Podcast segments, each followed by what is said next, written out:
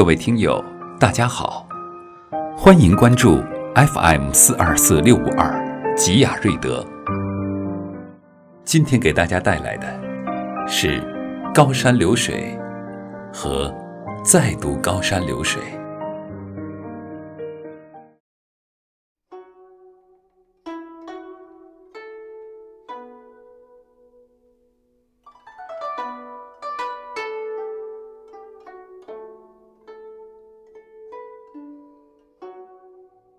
月光如水，琴声如水，情怀如水。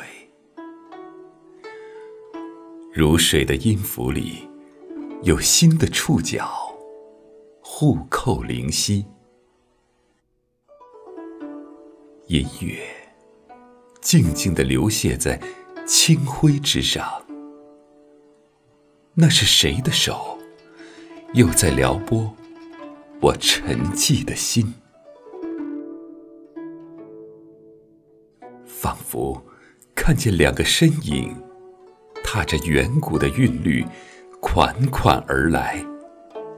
群居飞扬，为高山之志，流水之情。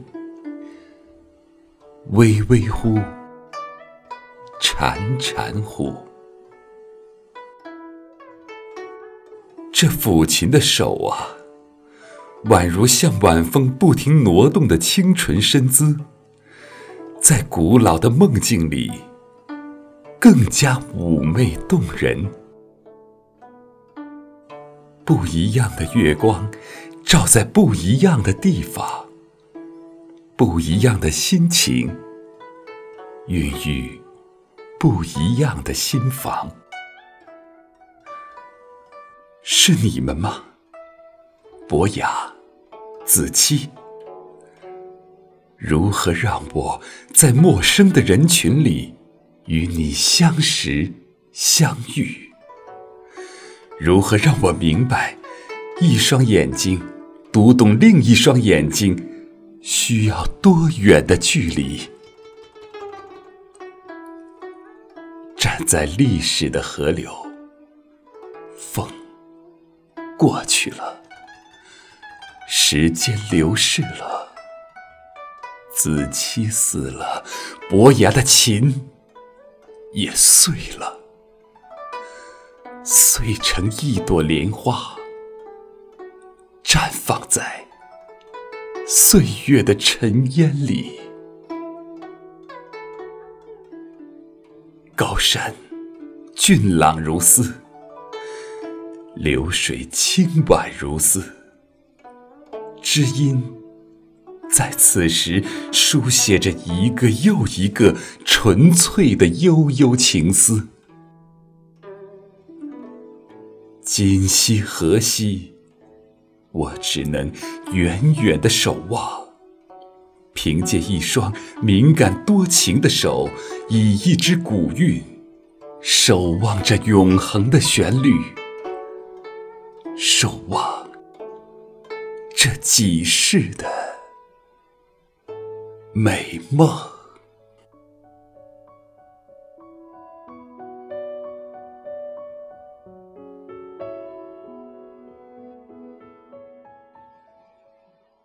再读《高山流水》。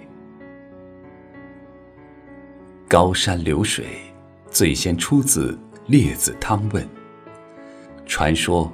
先秦时代，有个叫俞伯牙的人，精通音律，琴艺高超，是当时著名的琴师。他弹奏的曲目可以用曲高和寡来形容。而一次，他在荒山野地弹琴的时候，路过的樵夫钟子期，竟能领会出他所弹的曲目是描绘“巍巍乎志在高山”。和洋洋乎，志在流水。于是，伯牙惊曰：“善哉，子之心与吾同。”为遇上知音而感兴奋。从此，两人成了非常要好的朋友。这个传说，不仅说明了知音难觅，也向我们讲述了高山流水曲目的由来。子期死后，伯牙痛失知音，摔琴断弦，从此再也不琴操了。两人千古传颂的诗篇：“摔碎瑶琴凤尾寒，子期不在，对谁弹？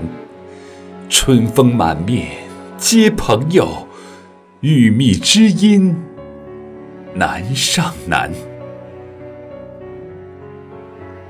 这个故事一直为后世所传颂，把伯牙和子期的友谊作为典范。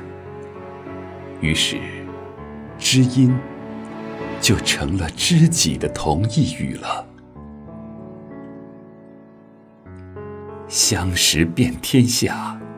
知音能几人？高山流水，知音难觅。人的一生会有很多朋友，一些是相识已久的，有些是曾经相识的，还有现在未曾相识的。但真正谈得上知己的朋友。却是不多的。